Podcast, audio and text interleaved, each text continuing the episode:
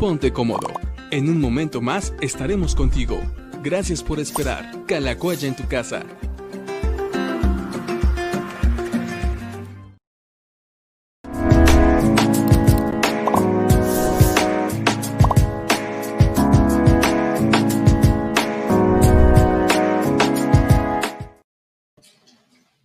¿qué tal a todos nuestros amigos y amigas que ya están conectados?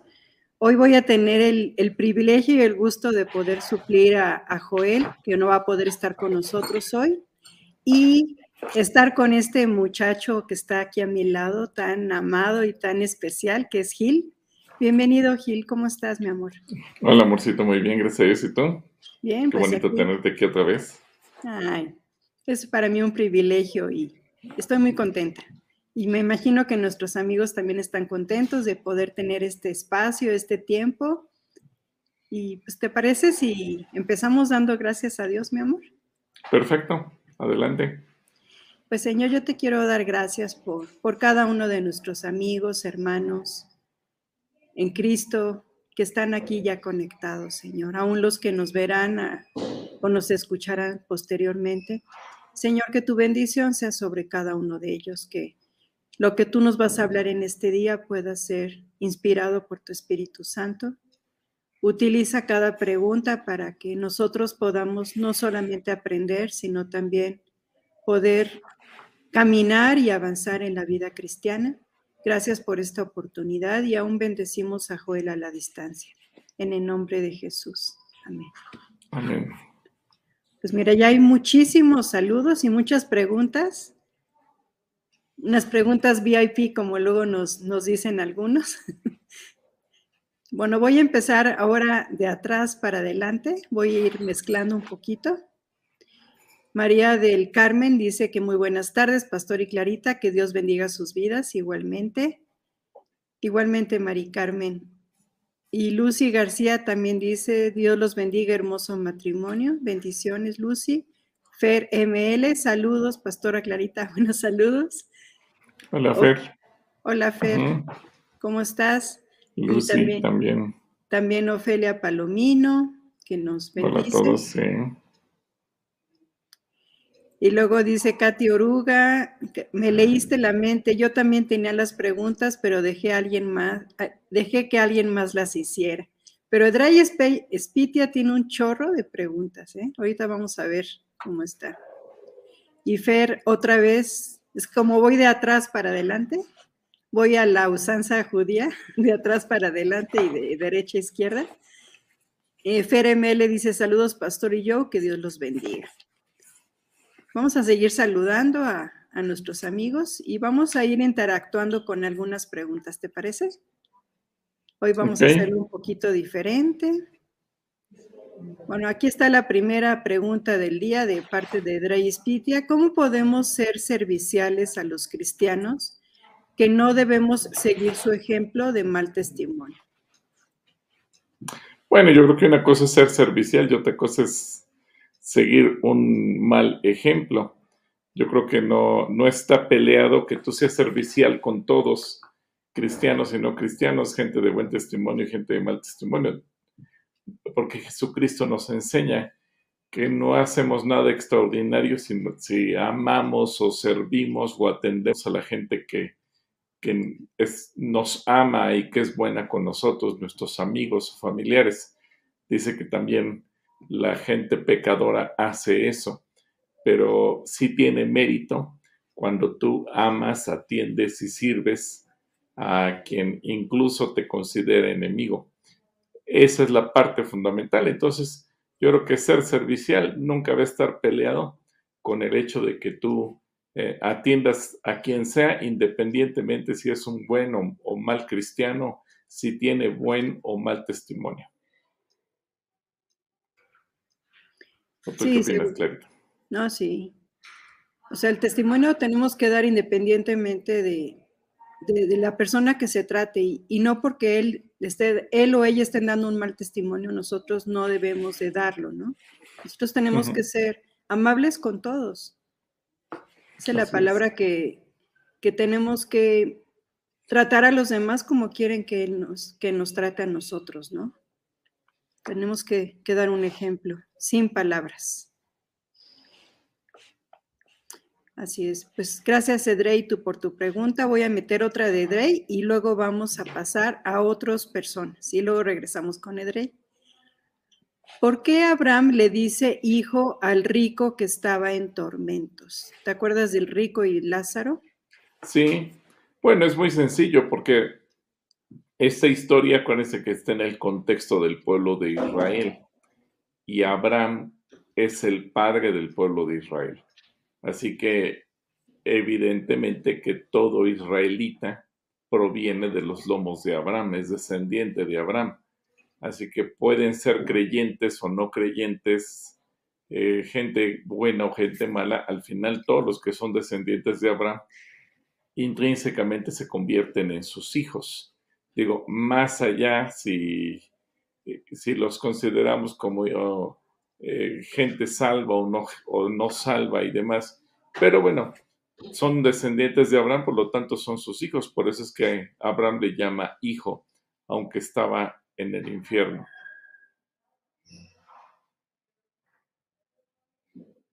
Así es. Ese es, ese es el punto. Ok, ok. Por acá también nos manda saludos Ana Luisa Portilla de parte de Salvador y de ella misma. Gilberto Díaz, tu tocayito, dice, buenas tardes, hermano y hermana. Muchos saludos, con gusto verlos a los dos, Betty y el tocayo. Ah, bueno, un saludo al tocayito. Espero que ya esté bien de su pie, que se esté mejorando. Ah, sí. Te extrañamos mucho, Gil, pero también estamos confiando que te vas a recuperar al 100%. Acá nos pregunta Carla Hernández en Facebook. Hola pastores, bendiciones. Mi pregunta es, ¿creen recomendable dejar de hablarle a mi esposo si él ya no quiere estar conmigo? ¿Qué dice Dios del divorcio? Ambos conocemos de Dios. Bueno, Dios no, está a favor del divorcio. Yo creo que más bien, más que le dejes de hablar, es buscar ayuda y obviamente orar, pelear la batalla a lo mejor él, trae algún problema eh, espiritual, a lo mejor incluso está pensando en otra persona, pero yo te recomendaría a ti, eh, Carla, que libres la batalla espiritual. Hemos visto muchos testimonios de matrimonios que se restauran, que se salvan, porque la mujer tuvo el, el valor de enfrentarlo en oración ganó la guerra, ganó la, victoria y al final recuperó su matrimonio. También ha habido hombres que lo han hecho, pero en su mayor caso yo creo que nos ha tocado ver mujeres que han dado un ejemplo espectacular de fe, de constancia y persistencia. Así que no te des por vencida ni caigas en el juego del diablo, porque el juego del diablo vino, él vino a robar, a matar y a destruir. Si él te deja de hablar y tú también le dejas de hablar, entonces ya se convierten los dos en, enemigos y en lugar de que uno de los dos libre la batalla para salvar el matrimonio, resulta que los dos caen en la misma trampa y, y todo se va a ir a la basura. Yo creo que es momento de librar la batalla en oración. Y no mirar las circunstancias, no ver lo que tú estás viendo ni lo que estás escuchando, sino creer lo que Dios puede hacer. Ah, tenemos que aprender a, ser agradecidos porque también podemos ejercer una fe negativa. Y en este caso, como, como Gil te dijo, tenemos que ejercitarla positivamente, creyendo lo que Dios va a hacer, no las circunstancias. Acuérdate que estamos peleando, se estás peleando una batalla, pero dice la palabra que no es ni contra sangre ni contra carne, sino con lo que está operando en medio de la situación. Y Dios va a darte la victoria pero no te des por vencida. Querida Carla, Dios es más poderoso que cualquier división que pueda haber. Así es. Así es. Otra pregunta de Drey Spitia dice, ¿por qué Jesús les preguntó a sus discípulos qué decía la gente acerca de Jesús? Porque Jesús quería saber qué pensaban sus discípulos. Acuérdate que este fue un proceso primero les pregunta respecto a lo que dice la gente, pero inmediatamente después les pregunta, bueno, ¿y ustedes qué dicen? porque a veces así somos los cristianos, no tenemos un concepto claro de Dios. Tal vez nuestro concepto se forma de lo que dice la gente alrededor de nosotros, pero es muy diferente lo que pueda decir un pastor o lo que pueda decir una persona incrédula o lo que pueda decir una familiar o un amigo. ¿Qué opinan ellos de Jesús? Pero qué distinto es y qué pienso yo, cuál es mi experiencia personal con Jesús, cuál es mi encuentro con Jesús, cuál es ese conocimiento que tengo de Jesús. A lo mejor la gente muchas veces puede tener la idea, pues yo he escuchado que un pastor dijo, pues a mí me dijo mi mamá, a mí me dijo mi papá, a mí me dijo mi esposa. A lo mejor tenemos el concepto de lo que todo el mundo dice, pero el punto principal, bueno, pero ¿y yo qué pienso? ¿Tú qué piensas? Por eso Jesús les hizo estas preguntas, porque Jesús no se conformaba que, que tener un grupo que lo siguiera. Él quería saber qué había en el corazón de ellos y qué estaban pensando ellos acerca de él. Así es. Espero que quede contestada, mi querido Edrey. Lucy López también nos dice en YouTube, buenas tardes, si el hombre muere solo una vez y luego el juicio, ¿qué opina de ciertos testimonios de quienes murieron y resucitaron? Gracias, bendiciones. Bueno, el punto aquí es, eh, Jesús mismo dijo que se resucitarán a los muertos. Es decir, no, no cae en una contradicción el hecho de morir una sola vez. Eh, técnicamente a lo que se refiere el Señor es que no hay reencarnación, es decir, te mueres y no vuelves a nacer. Que muchas veces, que eso es muy diferente a la resurrección. Eh, el caso de Lázaro o el caso de Tabita o el caso de muchos otros personajes que aparecen en la Biblia, que murieron y a los pocos minutos, o en el caso particular de, en de Lázaro, que fueron tres días, que es el periodo más largo, eh, fue gente que resucitó, es decir, volvió a la vida y esos testimonios los seguimos viendo porque sigue habiendo milagros. Eh, la frase a la que se refiere es, con la muerte viene el juicio. Obviamente quienes murieron y resucitaron no están pasando aún por ese juicio o bien porque Dios les dio una segunda oportunidad o bien porque el Señor eh, les extendió un periodo de vida extra o por lo que tú gustes y mandes. Pero a lo que se refiere, eh, el punto es, mueres y ya no eh, resucitas, mueres en forma definitiva y ya no hay oportunidad de reencarnar como algunas creencias orientales lo tienen. Bueno, si en, esta muerte me va mal, eh, pues en la siguiente vida me voy a tratar de portar bien para entonces sí ganarme el cielo. Eso es a lo que se refiere la escritura. No hay esa opción, no hay esa posibilidad. No vamos a reencarnar en nada ni en nadie. Solamente vivimos una vida, morimos, posiblemente si alguien ora, y tiene Dios un propósito, resucitaríamos para tener un periodo extra de vida y si no, pues moriremos como la mayor parte de la gente en definitiva y esperamos el juicio y, del juicio, pues ya el Señor decidirá si es vida eterna o castigo eterno, pero no hay una segunda opción, no hay de que vuelvas a ser bebé o no hay que reencarnes en un animal o en una flor o en ninguna otra cosa. Una sola vida y un juicio. Así que no se contradice con, lo, con los milagros de resurrección. Así es, una sola vida y, después la muerte, bueno, se definirá la vida eterna o, la perdición eterna, ¿verdad? exacto. Espero que esté contestada, Lucy. Y un saludo desde aquí. Ángel García dice, Pastor y yo, muy buena tarde y nos hace un comentario. Dios los bendiga grandemente. Hoy no ando inspirado para realizar alguna pregunta, pero me gusta aprender por medio de las demás preguntas.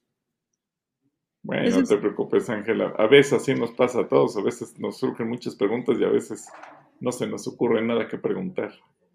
Sí, pero siempre aprendemos algo, ¿eh? Y, gracias de veras, Ángel, por, por participar en, en hacernos preguntas porque enriquece mucho el, el programa. Hoy nos toca aprender. Hoy nos toca aprender y recibir, que también es bueno.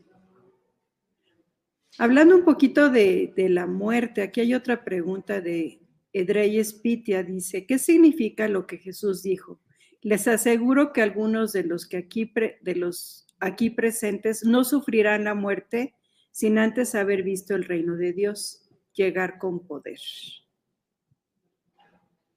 Buena pregunta. A veces entendemos de una manera eh, equivocada esta frase y pensamos que esa gente nunca tenía que haber muerto. No, a ver, eh, vamos a ver qué versículo es el que está citando Edrey para que tú lo pusieras en la, en la pantalla. Es el Evangelio, pero no, no menciona el versículo, mi amor. A ver. Ya lo buscamos. Ahorita lo veremos. Vamos a buscar. Es que es un versículo bastante interesante. Ah, acá está. A ver, Clarita. Eh, ¿Mateo o Lucas? Marcos 9.1. Marcos 9.1. Ok. Voy a ponerlo en esta versión. A ver qué te parece.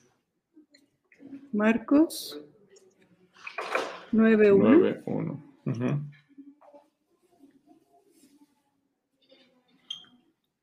Aquí va.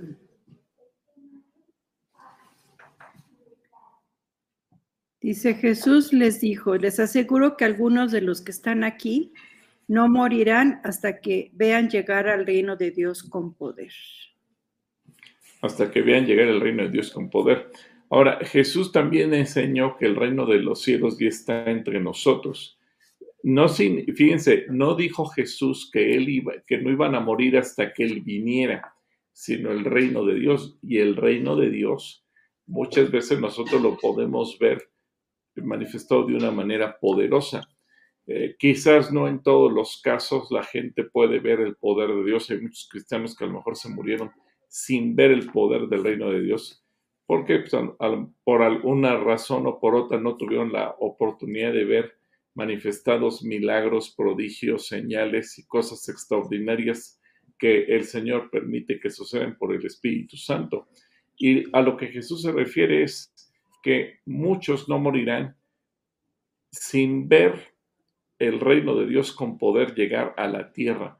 Y ese reino llegó desde el momento mismo en que Jesús dejó establecida la iglesia ellos vieron conversiones masivas, vieron algunos como Pedro que la gente sanaba tan solo porque la sombra les tocara, ni siquiera que alguien orara por ellos. Vieron milagros de ángeles manifestándose para traer libertad, etc. Es decir, el reino de Dios con poder puede tener muchos, muchas aplicaciones en un sentido diario, de la vida diaria, en un sentido práctico, y a lo que Jesús se refiere es a eso. El problema es que a veces sacamos las palabras del contexto y algunos dicen, pero es que entonces ahí Jesús falló porque eh, él dijo que no iban a morir hasta que él viniera. No, Jesús nunca dijo eso. Él se refiere al reino de Dios, pero el propio Jesucristo dijo, el reino de Dios se ha acercado y está entre ustedes. Ahora lo que tenemos que estar es expectantes de ver el poder del reino de Dios en medio de nosotros. Así que buena pregunta porque nos permite aclarar un punto en el que muchas veces no leemos correctamente y caemos en una mala interpretación. Así es, mi amorcito. Una pregunta de parte de Omar Lomelí dice, bendiciones, ¿por qué es más fácil que una mujer se entregue a Cristo que un hombre? A ver, ¿tú por qué piensas, tú que eres mujer? bueno, yo creo que las mujeres somos como más sensibles, ¿no? A las cuestiones espirituales, pero eso no tiene nada que ver, tal vez sea parte de la respuesta. A ver, tú complétale, mi amor. Bueno, yo creo que sí, hay una mayor sensibilidad en lo espiritual. Recordemos también que por ejemplo, cuando Jesús se resucitó y comenzó a aparecerse entre sus discípulos, bueno, desde que los ángeles les dieron las buenas nuevas de la resurrección, las primeras en creer fueron mujeres. Los discípulos que ya habían escuchado muchas veces a Jesús hablar del tema, no lo creyeron, pensaron que era una burla, pensaron que era una tomada de pelo, que alguien se había llevado el cuerpo. Eh, ellos se imaginaron mil cosas. Incluso recordemos aquellos dos que iban camino a Emaús con Jesús y iban platicando con él, ni siquiera lo lograron distinguir o identificar, y eso que habían pasado años con él. Y en cambio las mujeres, en cuanto el ángel les preguntó por qué buscan entre los muertos al que está vivo, inmediatamente reconocieron, creyeron, aceptaron, lo compartieron, lo comunicaron.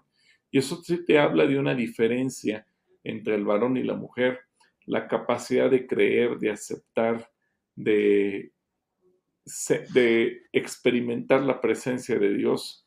Por eso yo creo que en la mayor parte de los casos en un matrimonio eh, es más fácil que la mujer se convierta eh, en un si no en el 100%, yo creo que en un 70% de los matrimonios, la primera en convertirse es la mujer, después llega el varón. Eh, por eso regularmente la iglesia tiene mayor número de, mujeres servidoras que varones, etcétera, etcétera.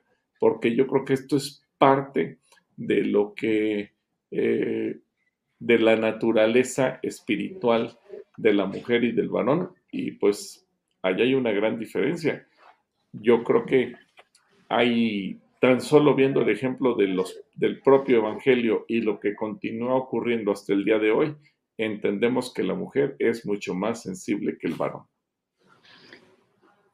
Sí lo es así, pero cuando el varón finalmente llega a Cristo, la mujer tiene que hacerse a un lado en el sentido de darle ese lugar que le corresponde a él como sacerdote, como cabeza de, esa, de ese matrimonio y de esa familia, porque eso es lo, más correcto, ¿no? Dice la palabra que, que, Dios es cabeza de Cristo, Cristo es cabeza del varón y el varón es cabeza de la mujer. Entonces sí es importante considerar esto, ¿no? Pero es una pregunta muy interesante y muy buena, Omar. Muchas gracias. Así es, saludos, Omar. Por aquí nos manda saludos Rosa Mendoza, dice saludos y bendiciones, Pastor Gilberto y Joe. Reciban un cordial abrazo en la distancia. Shalom. Y por aquí también nos saluda Katy Oruga, dice buenas tardes, Dios les bendiga. Y nos hace una pregunta. Dice, ¿el maligno puede imitar los dones y milagros de Dios? ¿Y cómo identificarlo? Por el discernimiento de espíritus. Eh, indudablemente que es ahí donde se el, don de discernimiento de espíritus que el, que el Señor nos da por el Espíritu Santo cobra importancia, porque uno pensaría que todo milagro proviene de Dios. Uno pensaría que todo milagro de sanidad o todo milagro de cualquier tipo viene de Dios, pero no es así. Eh, por eso muchas veces eh, bueno, siempre tenemos que discernir para identificar lo que realmente proviene de parte de nuestro Dios o lo que proviene de parte del enemigo y a lo mejor lo que pretende es engañarnos, confundirnos, hacer creernos en algo o en alguien que no es Jesucristo, etcétera. Pero aquí es donde cobra importancia el don de discernimiento de espíritus. Y eso es algo que todos los días tenemos que decirle, Señor, dame la capacidad para discernir para no caer yo en la trampa de creer cualquier cosa. Y siempre el enemigo va a tratar de imitar justamente para confundir, ¿no? Como lo, como lo acabas de decir, para, para confundir y alejar de la, de la verdad. Y puede ser muy sutil. A veces el, enemigo es muy sutil y, y, y, lo hace de una manera que incluso uno mismo puede dudar. Pero lo más importante es ver qué es lo que, lo que Dios nos dice y, la paz en el corazón, ¿verdad? Lo que Dios produce en cada uno de nosotros. Así es. Saludos, Katy. Y por acá hay una pregunta también en, en, este sentido de parte de Olga Flores. En Facebook dice, hola, una pregunta. ¿Por qué será que en mi casa aparecen seres que nos asustan? ¿Yo tendré la culpa porque me enojo con frecuencia? Dios les bendiga. Pues habría que ver si no hay alguien que esté practicando el ocultismo. Eso que dice eh, nuestra hermana es típico de quien practique el ocultismo o que se haya practicado en ese lugar. Así que también habría que discernir qué está pasando ahí. Pero yo me inclinaría más a que alguien o incluso algún vecino o alguien cercano esté o haya practicado algún tipo de ritual de brujería en, ese lugar. Y también es importante. Bueno, también es importante ver si hay algo que esté dando autoridad a que aparezcan ese tipo de apariciones, se asusten, que asusten. Hay que ver qué se está viendo en la televisión, qué se está procurando en, en diferentes partes, porque eso puede darle autoridad al enemigo, ¿no? Cuando algo no está correctamente bien, cuando algo no está correcto, a lo mejor hay, hay pecados por ahí que no, a lo mejor no son visibles y que están causando esa, que se le está dando autoridad al enemigo. Algunas prácticas que se hicieron en el pasado y que a lo mejor no han sido redimidas por parte de, de Dios, en el sentido de haber sido libre de todo eso, haber roto con maldiciones y herencias que, se tuvieron a lo mejor en la familia. Ya puede ser la parte de, los, de los papás o de las mamás de ambas familias, porque acuérdense que de dos somos uno. Entonces hay que ver, hay que analizar todos esos aspectos. Si no hay maldiciones, si no hay algo que se le está dando autoridad al enemigo para que él pueda entrar. Y reconocer que, que Dios nos ha dado autoridad en su nombre, ¿verdad? Cuando uno está caminando en Cristo y uno está obedeciendo, uno tiene la autoridad para echar fuera todo eso que está asustando, que está trayendo pues ese, ese temor, ¿no? Dice la palabra que el verdadero amor echa fuera el temor. Entonces, hay que, hay que pedirle al Señor que pueda ser libre de esa casa de, de cualquier temor, de cualquier aparición, y algo que funciona muy, muy bien y muy especial es la alabanza, alabar, alabar al Señor en medio de esa situación. De acuerdo. ¿De acuerdo? Ay, amorcito, gracias. Bueno, por acá hay otras preguntas. Luxi Roldán dice, Shalom, saludos y bendiciones, Gil y Clarita. Dios les bendice a mis pastores consentidos. Ah, caray. Gracias. Eneida Aranda manda saludos. Claudia Castañeda. Bendiciones, pastor, para toda su familia y la hermana Clarita. Es una bendición que estén los dos. Gracias a Dios, Claudia. También Margarita Mendoza dice saludos de Sarita y Maggie desde Guanajuato. Bendiciones. Ok, ok, déjame ver. Eduvige Cervantes dice, buenas tardes, pastor y hermana Clarita. Una pregunta, ¿qué significa? Mi papá era cristiano y dos días antes de que él falleciera, yo soñé el nacimiento de un bebé. Entonces, ¿era el nacimiento de mi padre? Gracias por su respuesta. Dios les bendiga. Pues no sé si en este momento él aceptó a Cristo en su corazón, a lo mejor eh, se refiere a si él apenas aceptó al Señor es como si hubiera sido un recién nacido espiritual, pero no me queda muy claro qué otra cosa pudiera significar, al menos que él hubiera sido inconverso y hasta antes de partir apenas recibió al Señor y que el Señor te esté dando ese mensaje, pero no, no, no, creo poder apoyarte mucho en ese sentido porque no soy un especialista en sueños. ¿Tú qué opinas, Clarita? Pues no, no tengo una opinión así muy, muy amplia.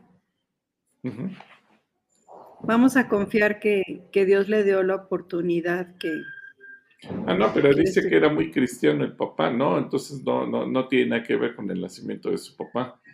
Porque el nuevo nacimiento se refiere a quien apenas está aceptando a Cristo. Si tu papá ya era cristiano, pues no. Evidentemente que eso no tiene nada que ver con, el, con tu papá. Es, una cosa es un, un, sueño casual, quizás.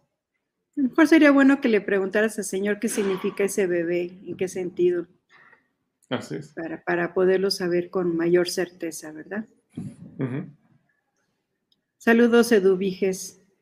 Y Edrey nos hace la última pregunta por lo pronto de hoy. ¿Qué significa lo que Jesús dijo? Les aseguro que algunos de los, que aquí, de los aquí presentes no sufrirán la muerte sin antes haber visto el reino de Dios llegar con poder. No, pero ya respondimos a esa pregunta, claro. ¿Ya le respondimos? Ay, Dios mío. Perdón, está esta otra pregunta, es que me confundí. ¿Qué significa que el reino de Dios no vendrá con advertencia? Ah, pues Jesús lo dijo, va a llegar de improviso, como eh, por eso puso el ejemplo del ladrón en la noche. Eh, el Señor no va a mandar un mensaje, no va a hablar a los profetas, no les va a decir, oigan, en 15 días vengo. No, el Señor va a llegar en una advertencia donde dice la gente estará bailando, la gente va a estar en fiestas, la gente va a llevar una vida normal, la gente va a estar trabajando, la gente va a estar dedicándose a lo que todos los días se dedica, muy despreocupados pensando que así sigue la vida y de repente sin que nadie se dé cuenta, vendrá el Señor. ¿Por qué lo compara con un ladrón? Porque nadie sabe en qué momento una persona pretenda robar, intentar entrar a una casa para robar. Eso regularmente es algo sorpresivo. Vamos, no es algo que se empieza a anticipar o advertir tiempo atrás, sino que regularmente esos son ataques sorpresivos. Y el Señor utiliza esa figura para enseñarnos, cuando Jesús venga, va a venir de sorpresa a nadie le va a advertir, a nadie le va a avisar, nadie va a estar en sobreaviso, todo mundo será tomado por sorpresa. Por eso el Señor dice que tenemos que vivir como si Él ya fuera a venir hoy, porque de lo contrario, pues no tendría eh, quizás mayor eh, significado si tú puedes vivir como cualquier persona inmunda, incrédula, sin Dios, pero sabes que el Señor viene la semana que te dices, bueno, la última semana ya me porto bien porque Él ya va a venir. No, lo que el Señor quiere ver es cómo nos comportamos en el día a día y por eso es que Él vendrá como ladrón sin advertirle a nadie y nos va a tomar por sorpresa a todos. Por, ello hay que estar preparados, ¿no? Para cualquier circunstancia, cualquier eventualidad. Así es. Gracias, Edrey, por tus preguntas. Y aquí nos hace una pregunta Katy, muy interesante. Dice, ¿por qué Jesús le llamó a Pedro Satanás y a Judas le llamó amigo? Ah, bueno, en el caso de Pedro, Jesús lo llama Satanás porque se está oponiendo a, la obra redentora de Jesús y el único que se opone a esa obra es Satanás. Por eso, y, es interesante, porque muchas veces Satanás no, no se nos va a presentar con una cara fea, monstruosa, con los cuernos, con el overol rojo y con un trinche como regularmente lo pintan las caricaturas. No, a veces nos va a presentar como se presentó aquí eh, a través de Pedro, con palabras suaves, palabras de ánimo, palabras de conmiseración, pobrecito de ti, eh, cómo sufres, aquí estoy contigo, etcétera, etcétera. Y lo que trata es hacerte desviar de los propósitos de Dios. Ahora, eh, no es que sea malo que alguien te venga y te apapache, pero muchas veces eh, Satanás tratará de confundirte, de alejarte, de que no se cumplan los propósitos de Dios en tu corazón, porque vas a estar metido en, eh, eh, en otra cosa. Entonces, Satanás es especialista en la autocompasión, el pensar, pobrecito de mí, eh, cómo sufro, Dios no quiere que yo pase por esto. Y a lo mejor lo que Dios quiere es tratar con nuestro corazón y Satanás se opone a que Dios trate con nosotros. Eh, en el caso en particular de Jesús, como se estaba oponiendo a que Jesús cumpliera con su propósito de salvar a la humanidad, por eso le dice, quítate de mí, delante de mí, Satanás. Y a, Judas le llama amigo porque era su amigo, era parte del equipo de los doce, eh, es decir, aunque esté profetizado en el Antiguo Testamento que uno de ellos lo iba a traicionar, eh, Jesús mismo le dio la oportunidad de que rectificara. Jesús mismo, yo creo que él, aunque sabía que lo iban a traicionar, Jesús, para Jesús era su amigo, con él había compartido eh, en banquetes, había compartido la comida en muchas ocasiones en la mesa. Jesús le tenía tanta confianza que lo nombró tesorero del grupo y las ofrendas pasaban por manos de Judas. Es decir, el problema no era Jesús, Jesús sí lo consideraba amigo. Que, que Judas fallara y traicionara a Jesús es otra cosa, pero para Jesús era su amigo. Entonces, Katy, espero que esto te, te aclare el panorama tanto porque a Pedro lo compara con Satanás, porque está evitando o tratando de evitar que Jesús llegue a su propósito, y por el otro, porque llama a Judas eh, amigo, pues porque literalmente eran amigos. Así es, Katy. Así es. Y mira, Alma, Alma Rosa nos saluda. Saludos, Alma Rosa, también Domínguez García. Dice la primera, hola pastor, bendiciones. Fue la primera de Facebook, ¿eh? he de decirte. Fue la primerita. Qué bueno que, que fuiste la primera, querida amiguita.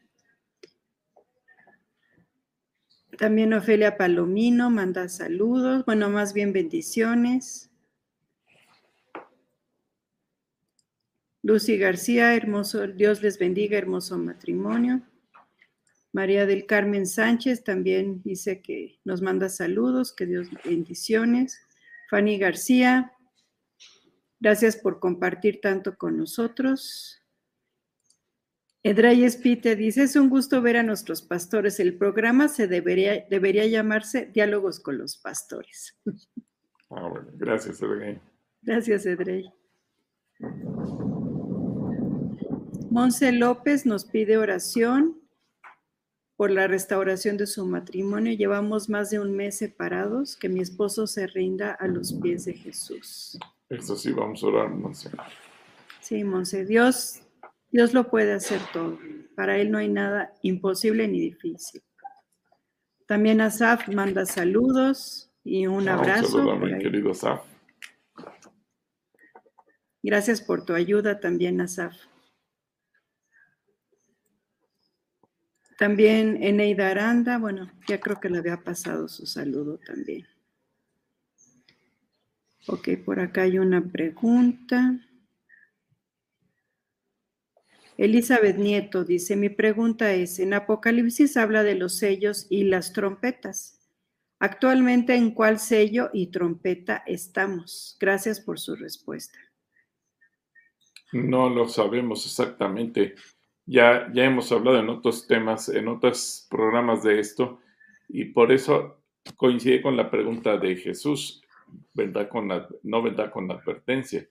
Y ese, ese punto, Elizabeth, de querer identificar en qué trompeta y en qué sello estamos, es que ha llevado históricamente, no ahorita, históricamente, a la iglesia por varios siglos a cometer el error de pensar que ahora sí ya viene Jesús, porque hay acontecimientos en la historia que los teólogos han llegado a confundir y dicen, bueno, ahora estamos en el primero, en el segundo, en el tercero, en el cuarto, en el quinto o en el sexto sello. Y por eso es que ha habido tanta confusión a lo largo de la historia. No pensemos en qué sello vamos, mejor pensemos en que podamos cumplir con nuestra tarea que Jesucristo nos mandó transformar el mundo. Así es. Y ser luz para el mundo, ¿verdad? Para la gente que no le conoce todavía. Así es. Saludos, Eli. También Malu Azúa nos manda saludos desde Cuautitlán, Izcalli. Y Lucy García nos hace una pregunta interesante que dice, disculpen la pregunta, ¿qué diferencia hay entre guía espiritual y ministración? Gracias y bendecida tarde. ¿Qué diferencia, qué perdón? Hay entre guía espiritual y ministración. Bueno, es que regularmente quien va a ser tu guía espiritual te te va a disipular, te va a enseñar, te va a aconsejar. La administración no es tanto una guía, sino un apoyo en particular en oración, orando por ti para que recibas sanidad, sanidad interior, eh, liberación, etc.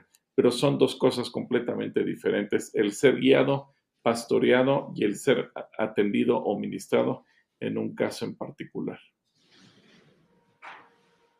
Y es bonito el sentirse justamente acompañado por, por, todas estas situaciones. Es, es importante sentirse acompañado y, y, recibir de parte de Dios lo que Él tiene para, para cada uno de nosotros. Entonces es, es bueno. También Blanche Sánchez manda saludo. Evangelina Ledesma, Evita, dice que nos está viendo desde Ciudad Labor en su trabajo. Ahí te mandamos un saludo, Evita, desde, a la distancia. Un saludo para Evita, sí, cómo no. Mirel SG dice buenas tardes, también te mandamos saludos. También Blanche Sánchez también nos manda saludos a los dos. Raúl, Raúl José también nos manda saludos por acá. Armando, también Armando Arredondo, saludos y bendecida tarde para todos. Sí, gracias igualmente Armando. Hay una pregunta por parte de Gloria. Bendiciones, queridos pastores. Mi pregunta es, ¿Dios juzgará a quienes inventaron la bomba atómica por tantas muertes que han ocasionado? Bueno, pues obviamente todo mundo seremos juzgados de una manera o de otra. Yo no sé si ellos al final pudieron conocer a Cristo Jesús como Señor y Salvador o no. Eh, yo creo que la bomba atómica tan solo fue uno de sus actos, pero lo importante va a ser cómo quedaron ellos delante de Dios. Al final de cuentas, si ellos tuvieron la oportunidad de arrepentirse o no se arrepintieron, si dejaron que Cristo entrara o no entrara a su corazón. Indudablemente que por, por todo lo que eso implica, pues todo mundo seremos juzgados.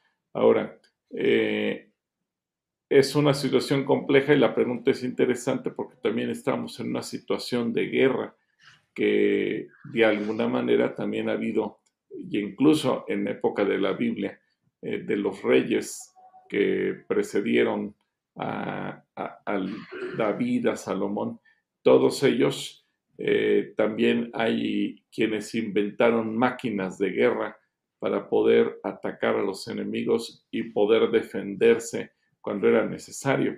Eh, también recordemos el contexto de esta bomba y obviamente en medio de eso es que Dios ejecutará su juicio, porque para nosotros es complejo. Por un lado murieron muchos inocentes, por otro lado se estaba librando una, guerra y ahí seguramente que Dios aplicará un criterio para juzgar a unos y a otros. Y también dependerá mucho si quienes inventaron esta bomba tuvieron o no la oportunidad de reconocer a Jesús como Señor y Salvador. Independientemente de lo que hayan hecho, si nunca aceptaron a Jesús en su corazón, pues en automático sabríamos que no alcanzaron la salvación. Pero eso depende mucho de cuál fue su condición en su corazón respecto de quién es el Señor. Así es. Así es. También Eric Olarte, gracias Gloria por tu pregunta. Eric Olarte dice, hola Pastor Gilberto, la Clarita, qué gusto saludarla ahora a usted en el programa. Salúdeme a sus hijas, por favor. Y por aquí corrige, dice que son hijas. Y dice que por acá, pues, que perdonen que la H y la J están juntitas en el teclado y escribí mal. No te preocupes, Eric, te las, te saludamos con muchísimo gusto. También eh, eh, Diana Bernal nos manda saludos y bendiciones. También Elizabeth Fernández. Y aquí, aquí nuestra querida Marce nos hace un, un comentario. Dice, hola Pastor Gilberto y Clarita, quiero compartirles que el sábado 20 de noviembre Dios me dio la oportunidad de bautizarme en agua y estoy muy feliz y agradecida con Dios por su infinita misericordia. También con ustedes, con el pastor Héctor y con mis profesores de los cursos básicos, pues ha sido de bendición para mi vida. Ah, pues felicidades, Monse, Marce, perdón. Nos alegramos contigo, felicidades, nos da muchísimo gusto y gloria a Dios que sigues creciendo, que pudiste entregarle tu, vida al Señor Jesucristo y por lo que Él tiene de aquí en adelante y la forma en que te va a bendecir, que seguramente va a ser de una manera absoluta y total. Sí, muchas felicidades, un abrazo y, recuerda que inicias una etapa nueva en la cual Dios tiene sorpresas para ti, tiene regalos muy especiales para que tú los disfrutes y también pueda alcanzar a tu propia familia. Muchas felicidades, Marce. También Jessica nos manda bendiciones y Paloma nos pide oración. Les solicito oración por Fabiola Rosas, ya que tiene pensamientos suicidas. Vamos a orar por, por Fabiola, para que Dios no permita que, eso pase, ¿verdad? Ok, Paloma, vamos a estar orando por Fabiola. Blanche Sánchez, pastores, me intriga mucho que llevo muchos años en el camino, oro, Leo la palabra, alabo y adoro a mi Padre. De hecho, desde que me jubilé me dedico más a aprender de su voluntad.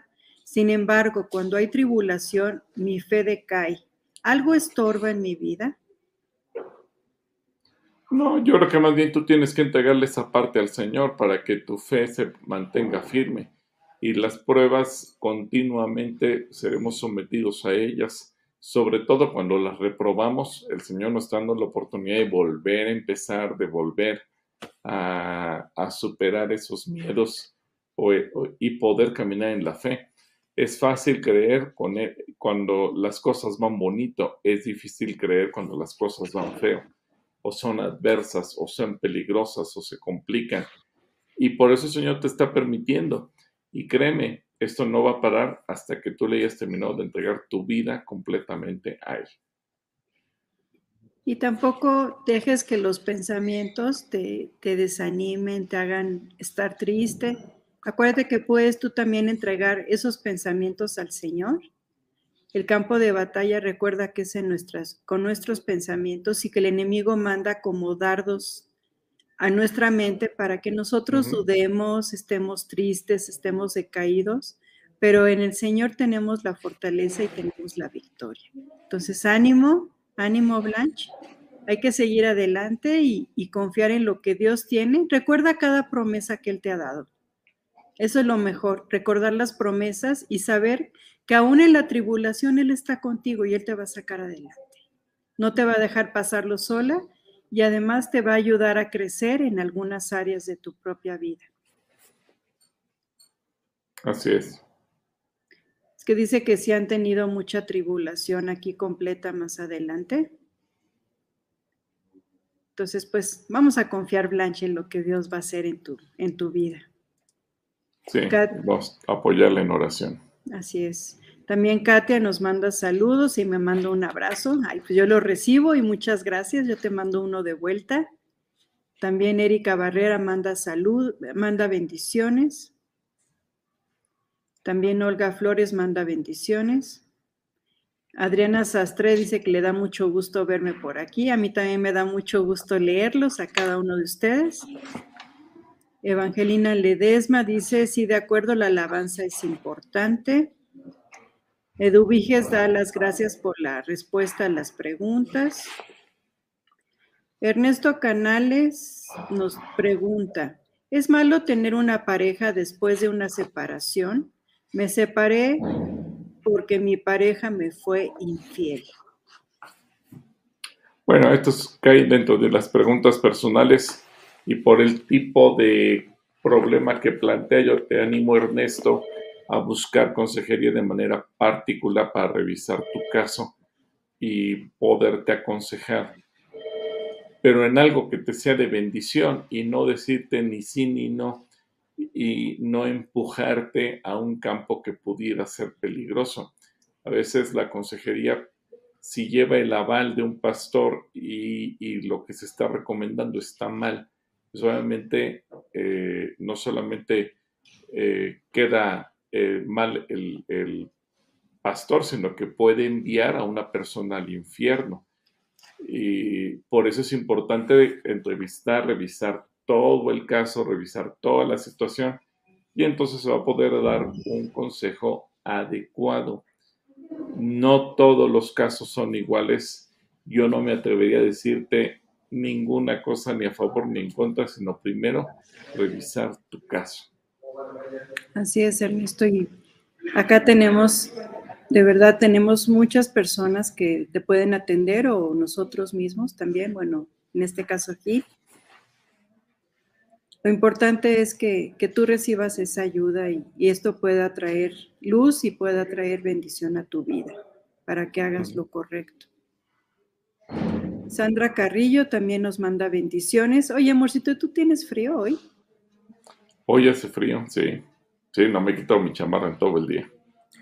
Yo tampoco, yo tampoco me la he quitado porque nos dice Rosa María que linda y fría tarde. Estoy completamente de acuerdo contigo, Rosy, que sí es una tarde bastante, bastante fresca. Pueblito Neria nos manda saludos y bendiciones. Por acá, saludos, Pueblito. Gracias, gracias, Pueblito. Por acá nos, nos saluda Dasha. Hola, Dasha, ¿cómo estás? Dios te bendiga. Hola, Dasha. Qué gusto que nos escribes. Extrañamos tus preguntas, Dasha, que son muy interesantes, pero nos da gusto leerte por aquí. Aquí nos pregunta Lilia Martínez, hermanos, bendiciones. Perdón por la pregunta. ¿Qué es el trino de los, el, no sé si el trino o el trueno de los cielos? En Lucas dice buscar el reino de los cielos. Muchas gracias. Ha de ser el mm. reino de los cielos, ¿no? ¿Qué es el reino de los cielos? Yo creo que está haciendo referencia a Mateo 6:33, ¿no? Bueno, lo que pasa es que el reino de los cielos se, refiere al sistema de vida que Dios quiere que nosotros tengamos, que vivamos de acuerdo a su perfecta voluntad. Por eso el reino de los cielos dice que se acercaba a nosotros. Por eso el reino de los cielos está cercano a, ti, a mí, en medio de nosotros. Ahora la cuestión es aterrizarlo en, nuestras vidas y nosotros vivir de acuerdo a la voluntad de nuestro Padre. Él es el rey y Él tiene su reino y en el reino hay reglas, hay leyes y nosotros tenemos que vivir de acuerdo a esas leyes. Cuando somos capaces de meternos, meter nuestra vida, nuestra familia, nuestras propias decisiones, entonces estaremos viviendo en el reino de los cielos. No hay que esperar a morirnos para llegar al cielo sino que aquí en la tierra podemos experimentar el reino de los cielos. Un saludo para Lilia. Para Lilia, igualmente Lilia, un saludo muy afectuoso. Mira, nos platica María del Carmen Sánchez en Facebook. Pastor, en la semana oré por una hermana y al tocarle su hombro sentí un escalofrío muy grande. ¿Pudo haber sido el Espíritu Santo? pudiera, o, bueno, no sé, a lo mejor hubo alguna liberación, algo que fue lo que inquietó tu corazón. El Espíritu Santo no te inquieta, el Espíritu Santo no te produce miedo, el Espíritu Santo no te genera ningún shock, sino más bien habría que ver qué fue lo que se manifestó eh, en esta persona.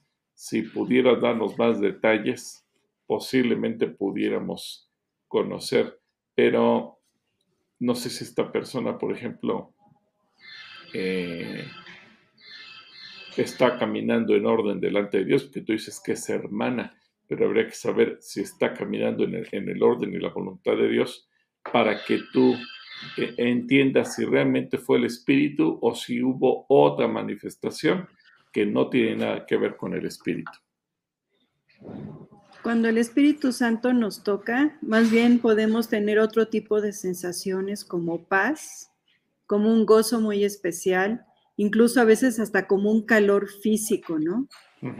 Porque uno de los, de los símbolos del Espíritu Santo es justamente el fuego. Ustedes recuerdan cuando los discípulos se les aparecieron como lenguas de fuego, nos dice en, Hechos 2 que se aparecieron sobre sus cabezas, ¿no? Y fueron llenos del Espíritu Santo. Pero sí hablar de escalofrío habla de algo más, como un cierto temorcito por ahí. Habrá que ver, como decía Gilberto, un poco más el contexto, ¿no? De, de lo que tú viviste, querida María, María del Carmen. Alma Baena también nos manda bendiciones. Laura Amador nos saluda desde Tecámac. Marce Bebe nos manda, nos agradece la respuesta. Cruz González dice buenas tardes, hermanos, Dios los bendiga, saludos. Hay muchísimos saludos, amor, el día de hoy. Sí, gracias a Dios. Gracias a Dios. Es bonito saludarlos a todos. Magali Vázquez dice, pastores, qué bonito hablan. Wow, parece que me están hablando a mí con lo que dice, con lo que le dicen a Blanche. Gracias a Dios por sus vidas y su ministerio. No saben el tamaño de bendición que son para mí. Ah, pues gracias, Magali. Dios te bendiga, Magali. Te mandamos un abrazo. Un abrazo y gracias a Dios. También Dol Sánchez nos manda una intención de oración también por su hermana Inés Sánchez por sanidad y da gracias a Dios porque ya se entregó a Él.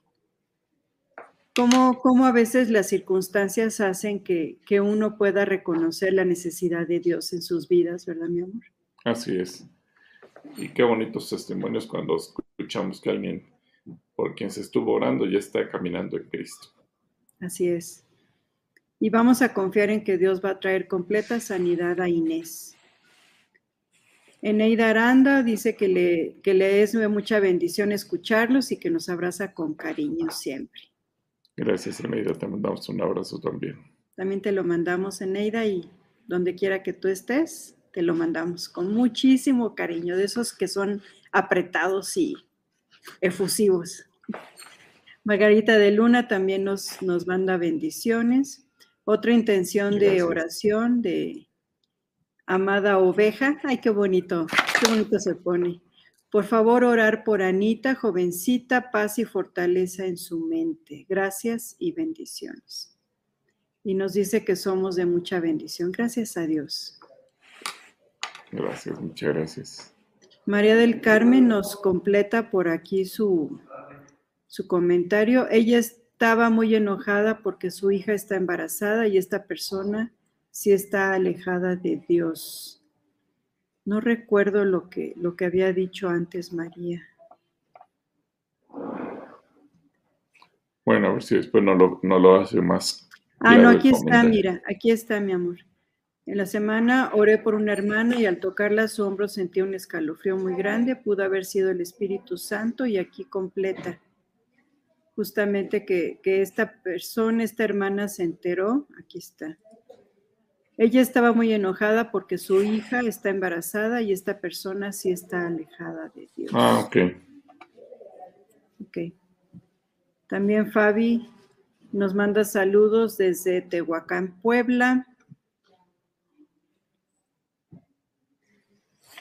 Aquí nos hace una pregunta un poco diferente Esther. Dice, buenas tardes, pastores. En la palabra dice que Sara tuvo un hijo en su vejez.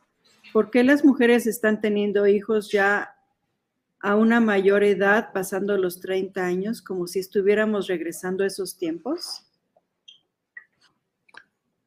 A ver. ¿Te lo vuelvo a leer? Sí. Dice, buenas tardes, pastores. En la palabra dice que Sara tuvo un hijo en su vejez.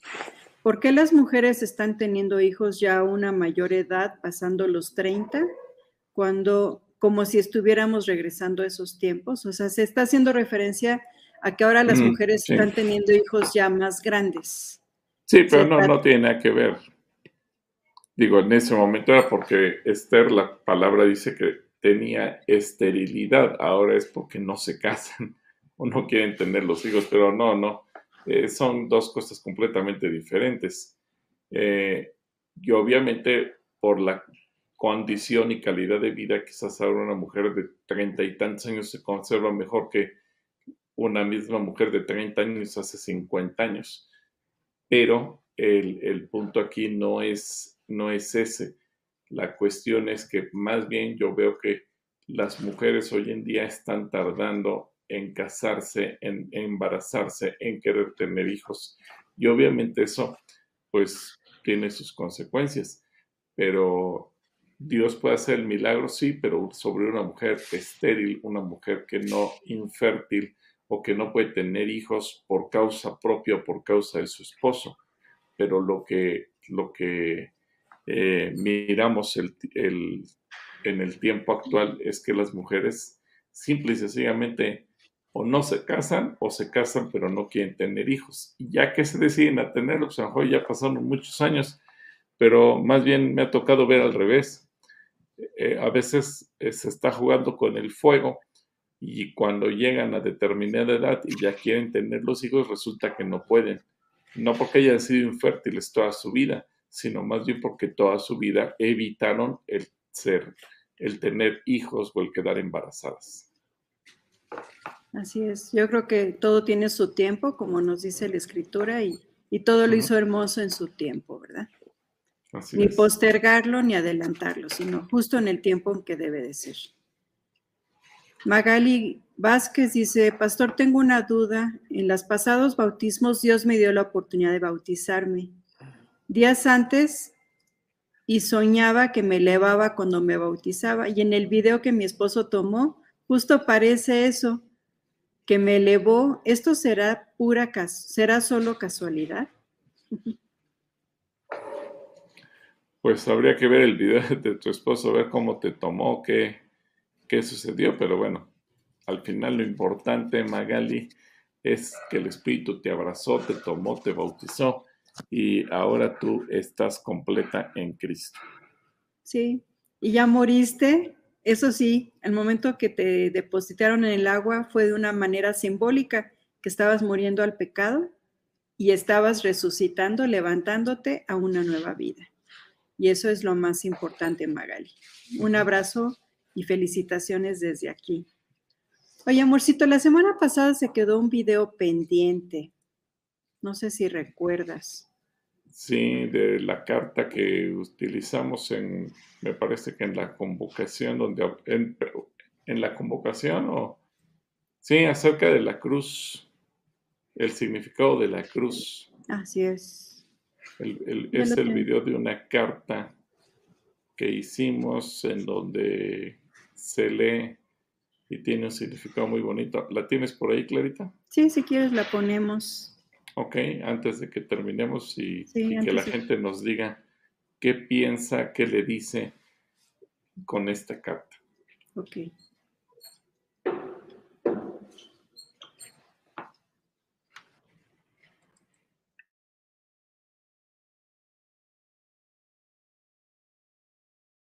La crucifixión.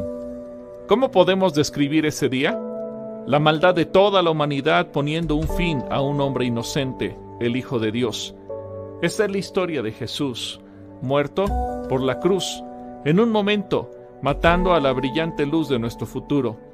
Él nunca deja de amarnos, y aún así, esta es la increíble parte de todo. Nuestro pecado paró su corazón, nuestro pecado puso los clavos, firmes en las manos de Dios. Sin embargo, estos eran los planes. Nos dijimos que estábamos en control, y esto se consideró suficiente para todos nosotros. La brutal golpiza, la inhumana flagelación, la desnuda humillación. El cielo lo vio todo. Nuestra rebelión, nuestra culpa, nuestra vergüenza, borrando la posibilidad de reconciliarnos con Dios. Nuestro pecado y nuestra deuda, superando a Jesús, Aquí está nuestro rey, derrotado, el enemigo burlándose, su plan imparable. Ya no se escucha el sonido de la libertad ascendiendo. La gente de Dios está destrozada. Miren, las cadenas de la muerte. Sí, esto es lo que es verdad. Habíamos escuchado las historias de los ancianos. Los perdidos son hallados, los ciegos pueden ver, los débiles se fortalecen, pero ahora somos testigos de esta realidad. Dios está muerto, casi creíamos en un camino de redención, una vida llena de plenitud, una paz que sobrepasa todo entendimiento. Ahora conocemos para nosotros, podemos decir que Dios está encapsulado en una sola verdad el sacrificio más importante en la historia de la humanidad, todo ha terminado, que claro podemos verlo. Entonces, ¿qué tiene de bueno la crucifixión? Solo una cosa, que la sangre de Jesús puede revertir la maldición del pecado y levantar a los muertos a la vida. Que claro podemos verlo, todo ha terminado, el sacrificio más importante en la historia de la humanidad, encapsulado en una sola verdad. Podemos decir que Dios está para nosotros. Ahora conocemos una paz que sobrepasa todo entendimiento, una vida llena de plenitud, un camino de redención. Casi creíamos que Dios está muerto, pero ahora somos testigos de esta realidad. Los débiles se fortalecen, los ciegos pueden ver, los perdidos son hallados, Habíamos escuchado las historias de los ancianos. Sí, esto es lo que es verdad. Las cadenas de la muerte destrozadas. Miren, la libertad ascendiendo. La gente de Dios está imparable. Ya no se escucha el sonido del enemigo burlándose. Su plan derrotado. Aquí está nuestro Rey, Jesús, superando a nuestro pecado y nuestra deuda, reconciliándonos con Dios, borrando la posibilidad de nuestra rebelión, nuestra culpa, nuestra vergüenza, el cielo lo vio todo, la desnuda humillación, la inhumana flagelación, la brutal golpiza. Y esto se consideró suficiente para todos nosotros. Nos dijimos que estábamos en control. Sin embargo, estos eran los planes firmes en las manos de Dios. Nuestro pecado puso los clavos, nuestro pecado paró su corazón. Y aún así, esta es la increíble parte de todo. Él nunca deja de amarnos. La brillante luz de nuestro futuro en un momento, matando a la muerte por la cruz. Esta es la historia de Jesús, el Hijo de Dios, un hombre inocente poniendo un fin a la maldad de toda la humanidad. ¿Cómo podemos describir ese día? La crucifixión.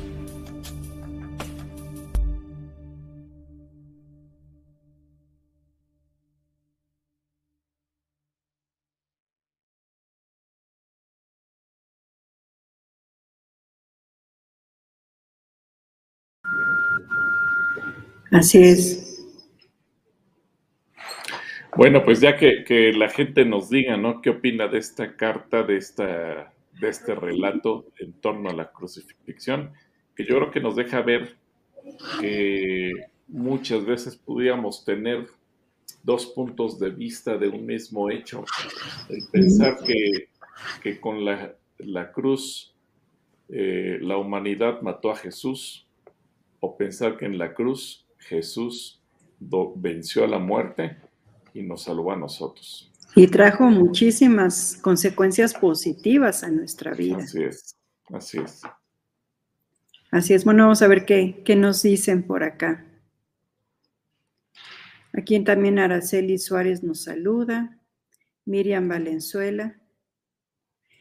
Y nos pregunta por aquí María Rosa, si conocemos alguna iglesia en Ciudad Azteca, porque dice que tiene una mm. hermana que, le gustaría saber de alguna congregación por ahí, en Ciudad pues, Azteca. Debe haber, pero no conozco ninguna. ¿eh?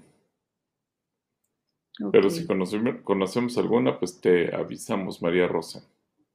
Ok.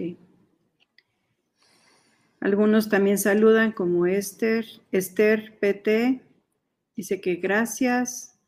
Bere nos manda saludos. Otoño dice que buenas noches y que ya se va. dice, nos vemos. Muy bien. Ay, nos da gusto escucharte por aquí, Otoño, a ver si todavía andas por ahí. También hay otras, otras intenciones de oración de Sandy López. Dios les bendiga, hermanos. Mi nombre es David y quería pedir por mi hermano, se llama Eduardo. tiene 25 años y es que se ha alejado de Dios, aún ya conociéndolo. Por favor, oren por él.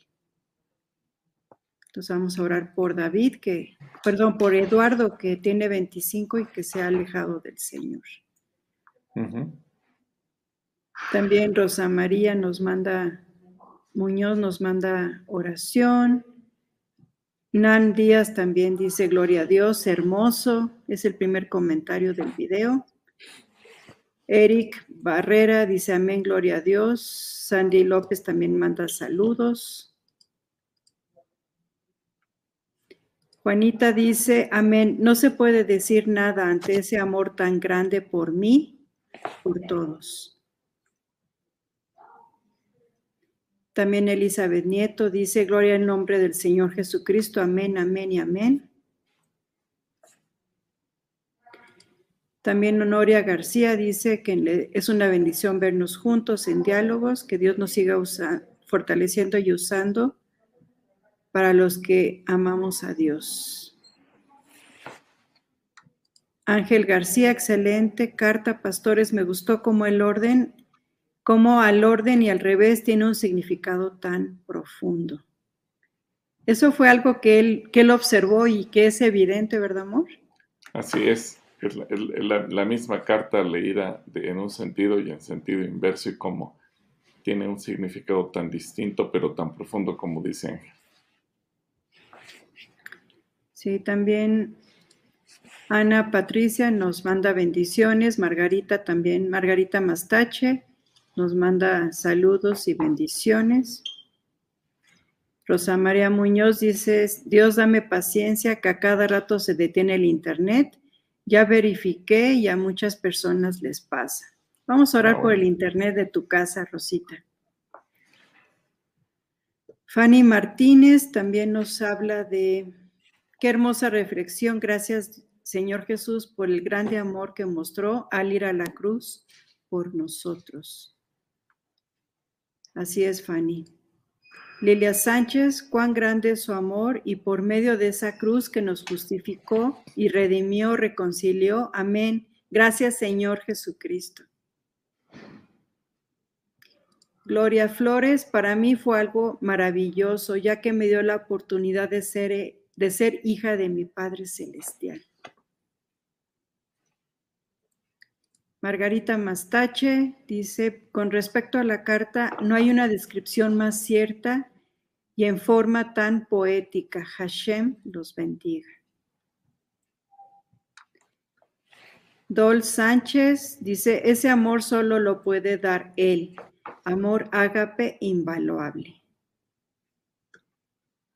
Elizabeth Fernández, hermoso y muy claro. Buen video, aquí estoy, dice Otoño López. Pensé que había terminado la transmisión. Ah, bueno. Ya nos había asustado Otoño, ¿verdad, amor? Sí, se ve. Rosa María Tenreiro nos manda saludos desde y bendiciones desde Mérida. Otoño López, caritas felices. Margarita López dice, buenas tardes, muy bonito y muy buena reflexión lo de la carta, ¿verdad? Lorena Medina nos pide, nos dice buenas noches, dice que le da gusto vernos juntos. Quiero pedirles ayuda en oración, ya que he estado buscando una casita o departamento para comprar y dejar de rentar. Encontré un departamento y les pido si me ayudan a orar para entender si es la voluntad de Dios que yo adquiera esa deuda y si es el lugar donde Él quiere que esté. Mil gracias y Dios le siga bendiciendo. Muchas gracias, Vamos, vamos a orar por ti. Claro que sí, Lore. Vamos a orar por, por ustedes. Leticia también nos manda saludos. Eh, Ofelia Palomina, que solo Jesús puede amarnos tanto que dio su vida por nosotros. Así es, Sofe. Ana Patricia, hermanos, Jesucristo es lo más hermoso el conocerle y vivir en su amor. Y Katia Oruga nos dice, su amor es infinito. pues creo que son todos, ¿verdad? Pues vamos a orar, Clarita, para antes de terminar y gracias a toda la gente que nos escribe, que nos manda comentarios, eh, que nos manda alguna saludo, los que mandan obviamente sus preguntas y también los que mandan alguna intención de oración para que podamos todos juntos orar por ellas. Pues Señor, queremos levantar en tu presencia cada una de las intenciones que esta, eh, esta noche tenemos, el caso de Monse, de Fabiola, de Blanche, de Inés, de Anita, de Eduardo y Lorena. Tú conoces cada una de estas situaciones y, y, seguramente aquellas que no quedaron escritas o que no nos enviaron, pero que tú conoces que hay alguna necesidad. Bendice a mis hermanos y hermanas que se han conectado, los que tienen alguna situación en su salud, los que tienen algún problema en la parte económica, los que tienen que buscar un lugar donde vivir, los que están pidiéndote por un milagro en sus negocios o en sus trabajos, o aquellos que necesitan restaurarse y regresar a ti. Tú conoces cada caso, cada situación y Dios, yo pido junto con Clarita bendición para toda la gente que se ha conectado eh, en vivo o los que se conectarán más tarde y escucharán esta transmisión por cualquier otro medio. Que seas tú ministrando tu paz en el nombre de Cristo Jesús. Amén. Amén. Y ha sido un gusto de verdad estar con ustedes. Que Dios les bendiga. Gracias por su, por su cariño, por su amor. Y nos estamos viendo pronto. Que tengan muy bonito fin de semana. Y Dios les bendice. Shalom.